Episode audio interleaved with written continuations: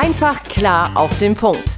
Einfach Börse, Ihr Podcast für den Börseneinstieg. Die im Podcast besprochenen Aktien und Fonds stellen keine spezifischen Kauf- oder Anlageempfehlungen dar. Die Moderatoren oder der Verlag haften nicht für etwaige Verluste, die aufgrund der Umsetzung der Gedanken oder Ideen entstehen. Und damit herzlich willkommen hier zum Einfach Börse Podcast. Mein Name ist Benjamin Heimlich und auch diese Woche wieder bei mir im Studio, im digitalen Studio, mein Kollege Tim Temp. Hi Tim. Hallo Benjamin und hallo ihr da draußen. Wenn man so allgemein die Wirtschaftsmedien aufschlägt, dann wird bei der Frage danach, was so der Börsenwert, ein, was für einen Börsenwert ein Unternehmen haben sollte, ganz gerne so ein hypothetischer Wert für die einzelnen Geschäftsbereiche herangezogen, dann auf, auf, aufsummiert und anschließend mit der Marktkapitalisierung so des Unternehmens verglichen.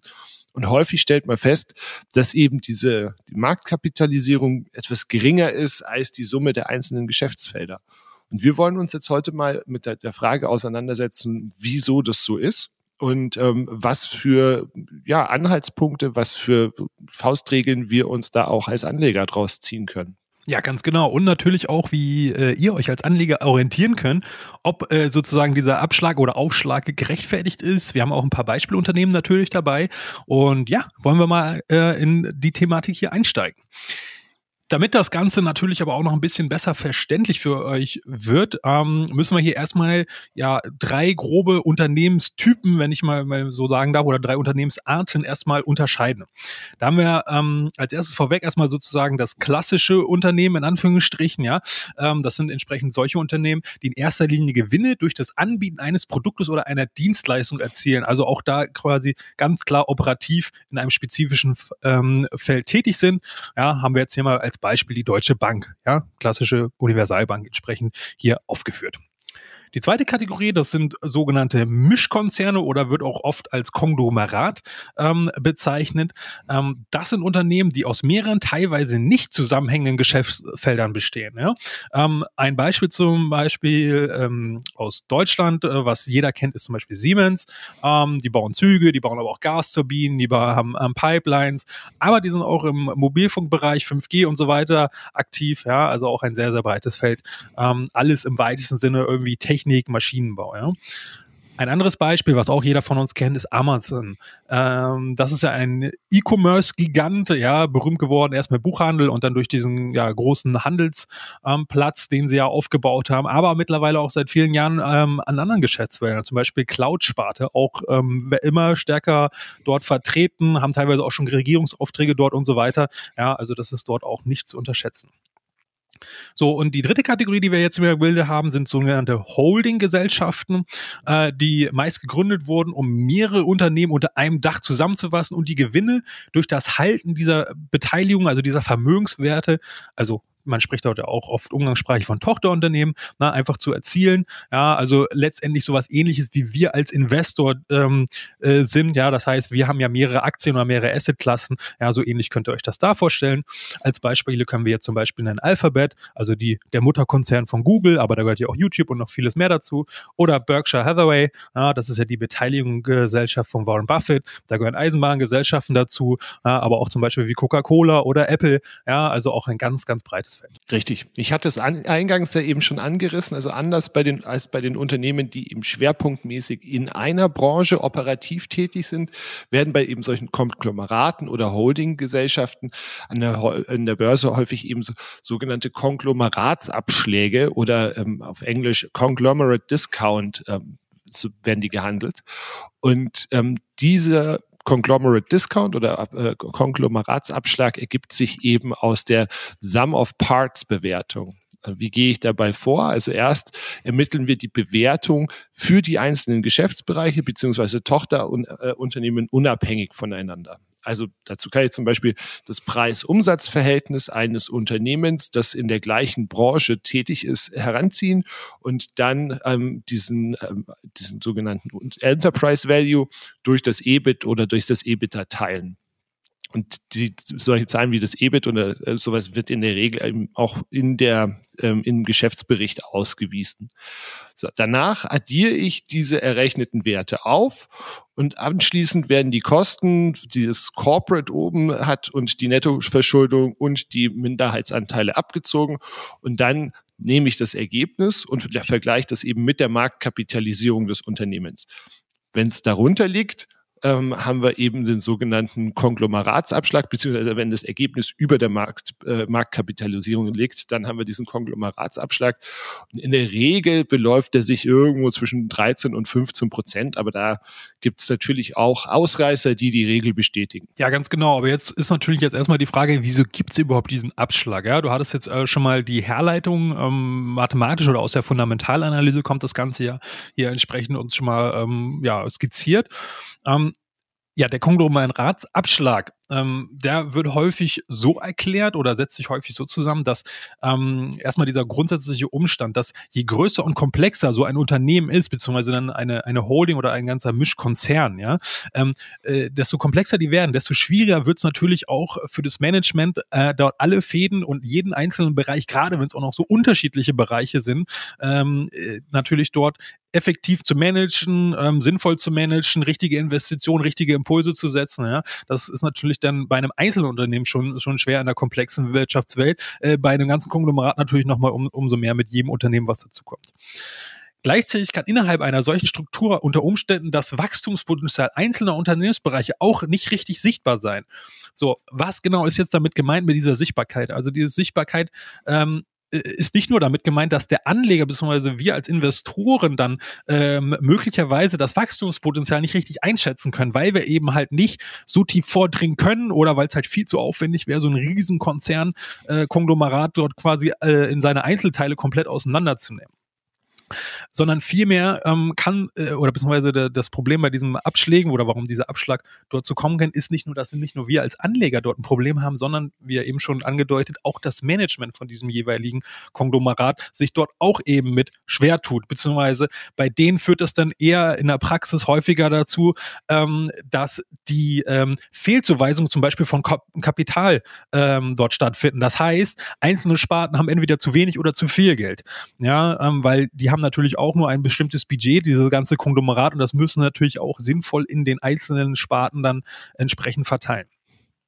Damit aber ist aber nicht automatisch gemeint, dass das schwächste äh, Geschäftsfeld dann beispielsweise zu viel Kapital erhält. Es kann auch bedeuten, dass äh, eine sogenannte Überallokation, also zu viel ähm, äh, Kapital bei den besonders starken Einheiten gibt. Das klingt ja in der er erstmal ja natürlich logisch, ja, aber das kann in der Praxis halt dafür, dazu führen, dass die Entwicklungschancen der kleineren, ja eben, weil sie vielleicht neu sind, weil es vielleicht auch äh, schwerere ähm, Markteintrittsbarrieren oder so ähnliches haben, aber im Nachhinein sehr großes Potenzial theoretisch haben, ja, dass diese Kleineinheiten diese äh, gar nicht ihr Potenzial entfalten können und gar nicht zum Wachstum wirklich beitragen können, aber gleichzeitig die Großen, die quasi überausgestattet sind mit Kapital, auch eben entsprechend in ihrem Wachstum ähm, äh, gehemmt werden, beziehungsweise die gar nicht ihren, ihre volle sozusagen Kapital, Finanzpower, mit der sie ausgestattet sind, wirklich dann in realen Mehrwert umsetzen können. Ganz genau. Und weil sich dann eben in solchen Fällen tatsächlich oftmals mehr Gewinne für die einzelnen Einheiten und damit auch höhere Aktienkurse erzielen lassen, wenn die Bereiche quasi getrennt voneinander agieren, entscheiden sich Mischkonzerne auch immer wieder dazu, sich auf mehrere Unternehmen aufzuteilen oder halt dann zumindest einzelne Bereiche auszugliedern. Das sieht man immer wieder. Also ein großes Beispiel, Tim hat es ja eingangs schon genannt, ist ja eben Siemens, das ja ein riesen riesen äh, Konstrukt ist und früher noch größer war. Die haben ja eben äh, 2020 ähm, Siemens Energy ausgegliedert, ähm, 2017 schon ähm, Siemens Healthineers, obwohl sie bei denen, glaube ich, noch 75 Prozent der Anteile halten oder sowas. Aber es gibt eben auch andere Konzerne, zum Beispiel Johnson Johnson, die hatten wir auch schon öfter hier im Podcast mit dabei. Ein riesiger Pharma- und Konsumgüterkonzern aus den USA, die jetzt eben auch vor einiger Zeit schon angekündigt hatten, sich eben bis 2023 ähm, in einen Pharma- und in einen Konsumgüterbereich aufspalten zu wollen. Allerdings ist bei Johnson Johnson das wieder so eine Besonderheit, bei denen ist zumindest mein Eindruck, dürfte ein wesentlicher Treiber dieser Entscheidung sein, dass eben diese äh, Konsumgütersparte ähm, sich aktuell mit fast 40.000 Klagen konfrontiert sieht, weil die eben Babypuder und andere Teigprodukte ähm, verkauft haben, wo Asbest drin war und das ist dann eben mit Eierstockkrebs bei Frauen in Verbindung gebracht worden. Und, ähm, da ist eben dieser Konglomeratsabschlag jetzt weniger ähm, daher bedingt, dass dem Bereich über die Themen, die wir jetzt sprechen, eben Komplexität und so weiter, sondern dass man sich im Prinzip diesem Pharmakonzern den Abschlag ersparen möchte, der aufgrund dieser Klagen kommt. Ne? Also ich meine, das sehen wir ja in Deutschland auch bei Bayer. Ja, ganz genau. Nämlich wenn da so riesige Rechtsunsicherheiten sind und gerade ähm, bei amerikanischen Unternehmen oder auf amerikanischem Boden entsprechend diese Rechtsstreitigkeiten stattfinden, äh, kennen wir ja alle äh, diverse Fälle aus der Presse, wo dann da teilweise Millionen oder Milliarden Summen dann bei einer Schuldsprechung stattfinden und das äh, schlägt sich natürlich massiv in der Bilanz wieder und kann natürlich so ein Unternehmen richtig in richtig große Probleme bringen. Ähm, ja, vielleicht ein anderes Beispiel, was halt eher hier in unserem Sinne äh, als Konglomeratsabschlag ähm, hier anzuführen ist, äh, weil dort eben nicht entsprechend so, so große Rechtsrisiken äh, ähm, äh, als Rückstellung gebildet werden müssen, ist äh, Amazon. Ja, Amazon, jeder kennt es, ist ein riesiges Firmengeflecht, äh, Gigant im, im E-Commerce-Bereich. Ähm, wir haben auch mal ein paar Zahlen mitgebracht. Ende Juni 2022, also relativ aktuell, ähm, kam auf dem ähm, US-Markt ähm, fast 28 Prozent des gesamten US-Marktes äh, quasi hat Amazon sozusagen gestellt. Ja, also ist natürlich Wahnsinn, wenn man sich das mal überlegt. Ja, und wir hatten ja schon ein paar Beispiele genannt. Also Cloud-Business gehört dazu, Streaming, Werbegeschäft, physische Geschäfte natürlich auch mittlerweile. Also tatsächlich sind die im E-Commerce sogar noch ein bisschen größer. Es sind sind 38 Prozent, nicht 28 Prozent. Aber das muss man sich mal vorstellen. Also fast 40 Prozent des gesamten E-Commerce-Markts in den USA kommt allein durch Amazon. Ne? Ja, Wahnsinn, auf jeden Fall. Nee, hast du recht, 38. Ähm, wer lesen kann, ist klar im Vorteil. ja, ähm, Jetzt wollen wir mal natürlich hier ein bisschen eintauchen. So, wenn wir jetzt mal ähm, äh, betrachten wir ja nun mal den Amazon Web Service, ja, also das ist ja dieser dieser Cloud-Bereich. Ähm, legt man ja das gleiche Preis-Umsatzverhältnis, ähm, das aktuell bei ungefähr 9,5 liegt, äh, wie bei Microsoft an. Warum Microsoft? Naja, ähnlich großes Unternehmen, sind natürlich auch in diesem Service-as-Service-Segment aktiv und haben auch ein starkes Cloud-Segment. Das ist natürlich jetzt nicht eins zu eins vergleichbar, aber ist schon, schon, schon naheliegend, haben wir uns jetzt mal gedacht. Ja, äh, das heißt, wenn man jetzt mal diesen Maßstab an, äh, ansetzt, ähm, dann wäre die Sparte von Amazon Web Services ja alleine 1,04 Billionen Dollar wert. So, wenn man sich jetzt mal äh, die Marktkapitalisierung dort im Verhältnis anschaut, ja, die liegt aktuell ungefähr bei 1,3 Billionen Dollar, ja, würde das auch zwangsläufig natürlich bedeuten, dass alle anderen Geschäftsbereiche natürlich halt dieser riesen Marketplace und noch vieles, vieles mehr, was Amazon mittlerweile im Portfolio hat, ähm, quasi entsprechend äh, gerade mal 191 Milliarden Dollar bewertet ist, weil im kommenden Jahr wird ja davon ausgegangen, dass äh, 487 Milliarden Dollar umgesetzt werden. Ja? Also das heißt, wenn ihr euch mal dort die Verhältnisse ähm, quasi äh, vor Augen führt, ist das natürlich ziemlich krass eigentlich, dass die, der, der, die Cloud-Sparte ja noch relativ neu ist, äh, so hoch bewertet entsprechend ist und der Rest halt eben so niedrig in Anführungsstrichen. Ja? So. Allerdings äh, sind beispielsweise e diese E-Commerce-Firmen natürlich aktuell kaum gefragt. Äh, äh, Zalando hat es total zerlegt, About You hat es auch total zerlegt. Ja? Also die werden aktuell gerade mal mit dem 0,5-fachen ihres 2023 der ganze äh, Umsatz gehandelt was natürlich relativ wenig ist, ja, aber das ist zum Beispiel so ein Beispiel dafür, wo wenn man die Teile des äh, Amazon-Konzerns auseinander nimmt, ja, in Summe eigentlich eine viel höhere Marktkapitalisierung erwarten würde, als aktuell tatsächlich ähm, entsprechend der Fall ist. Ganz genau. Also ich meine, das ist ja eben genau die Geschichte. Also du hast ja auch nicht die Garantie, dass wenn du AWS rausnimmst und es als Einzelfirma an die Börse nimmst, dass es dann eben über diese Billionen Dollar springen würde.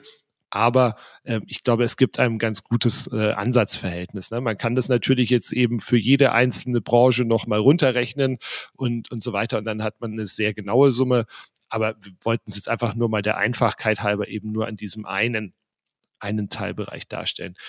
Witzigerweise gibt es aber eben auch Unternehmen oder Mischkonzerne oder Konglomerate, die ohne diesen äh, Konglomeratsabschlag oder mit nur einer sehr geringen klarkommen. Ein Beispiel dafür ist zum Beispiel eben Berkshire Hathaway, die hatte Tim ja auch am Anfang angesprochen.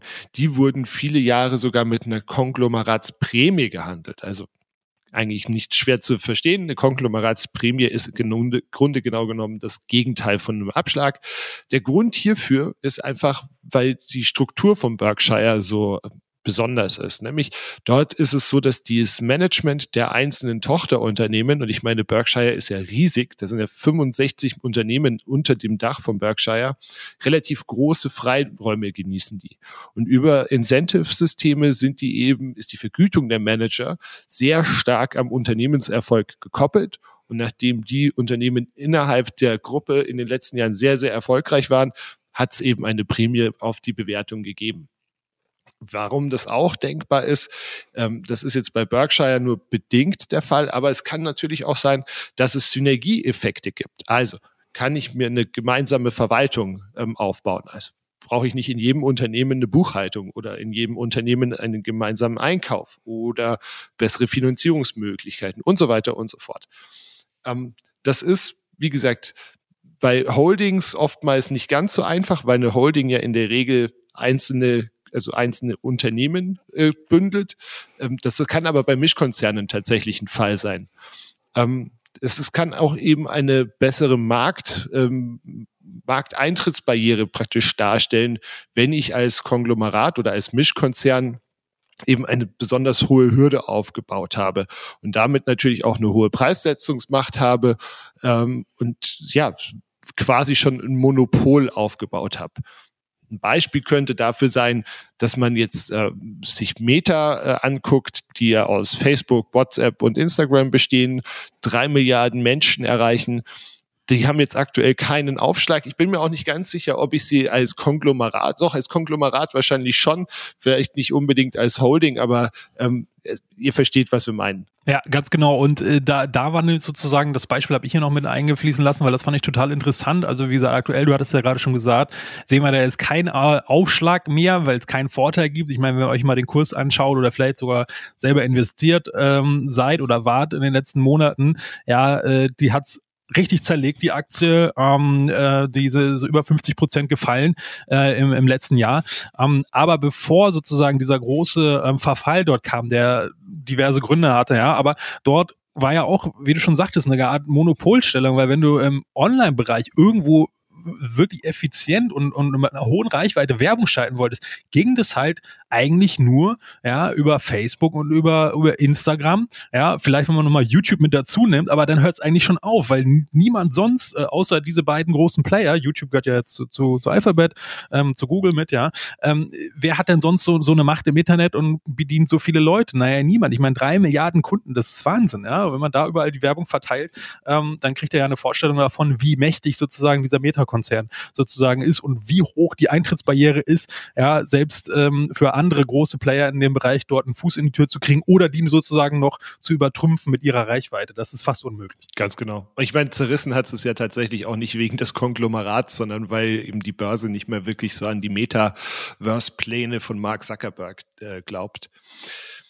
Summa summarum können wir sagen, dass eben nicht alle Mischkonzerne oder Holdings eben mit einem Konglomeratsabschlag gehandelt werden. Manche haben sogar ein Premium. Was es aber trotzdem auch trotz Abschlag spannend machen kann, ist eben, wenn die Aktie trotzdem gut läuft, oder wenn eben so eine Aufteilung, also ein Spin-off wahrscheinlich ist oder vielleicht sogar schon angekündigt worden ist. Weil ähm, als Ausgleich für die Abgabe von Firmenanteilen erhalten im Prinzip die alten Aktionäre Aktien des neuen Unternehmens gratis oder können zumindest ähm, diese neuen Aktien eben auch schon direkt zum Marktstart kaufen. Und das kann eben unter Umständen sehr interessant sein, weil wir hatten es ja vorher erklärt, ganz häufig haben die eigenständigen Unternehmen dann einen besseren Marktzugang oder sind ein bisschen ähm, agiler, können höhere Gewinne erzielen und damit eben auch der Aktienkurs steigen. Und ähm, es kann natürlich auch für, eine Anleger, für Anleger mit einer Dividendenstrategie spannend sein, weil wenn dann eben die einzelnen Geschäftsfelder dazu beitragen, dass das Management eine stabile und verlässliche Dividende zahlen kann, dann kann es auch interessant sein, dass man sagt, okay, dafür nehme ich eben in Kauf, dass eigentlich die Summe aller Teile mehr wert wäre als das, was der Markt gerade dafür spiegelt. Ja, ganz genau. Das war unsere heutige Folge zu den Konglomeraten Holding Mischkonzernen. Ähm, wir hoffen natürlich, dass ihr jetzt sozusagen etwas mehr Wissen seid, oder wenn ihr euch entsprechend ein solches Unternehmen dort ähm, ja vor vor die Flinte läuft, ja, wie ihr das einzuordnen habt oder welche Punkte erstmal grundsätzlich wichtig sind, die ihr erstmal schon mal abklopfen könnt, ja, bevor ihr euch da richtig tief in die Materie eingrabt und dann vielleicht doch feststellt, na, das ist doch irgendwie nicht das, was ich gesucht habe. Ja, und das war unser Ziel mit dem heutigen mit der heutigen Folge und ja, wir hoffen, ihr konntet dort wieder was mitnehmen. Ähm, ich sag vielen Dank für, äh, vielen Dank für deine Zeit, äh, Benjamin, und deine, deine Vorbereitung. Hat mir wieder viel Spaß gemacht. Ähm, hoffe, ihr konntet natürlich auch wieder was mitnehmen. Ähm, ja, wir freuen uns äh, auf die nächste Woche und ja, wir verweisen ja gerne nochmal auf den 5. November hin. Dort ist Aktionärstag in Kulmbach in der Stadthalle. Wenn ihr dort ähm, vorbeikommen möchtet, schaut gerne mal auf die Webseite. Äh, Eintritt ist kostenlos für Basistickets. Benjamin und ich werden dort auch einen Vortrag halten. Und ähm, ja, bis dahin sage ich, äh, gute Zeit und äh, hoffentlich bis nächste Woche. Ja, danke. Tim, danke dir auch. Ähm, danke euch für eure Zeit, fürs Zuhören. Und ja, freue ich mich, wenn wir uns nächste Woche hören und vielleicht den einen oder anderen eben auch beim Aktionärstag treffen. Bis dahin. Ciao. Ciao. Einfach klar auf den Punkt. Einfach Börse, Ihr Podcast für den Börseneinstieg.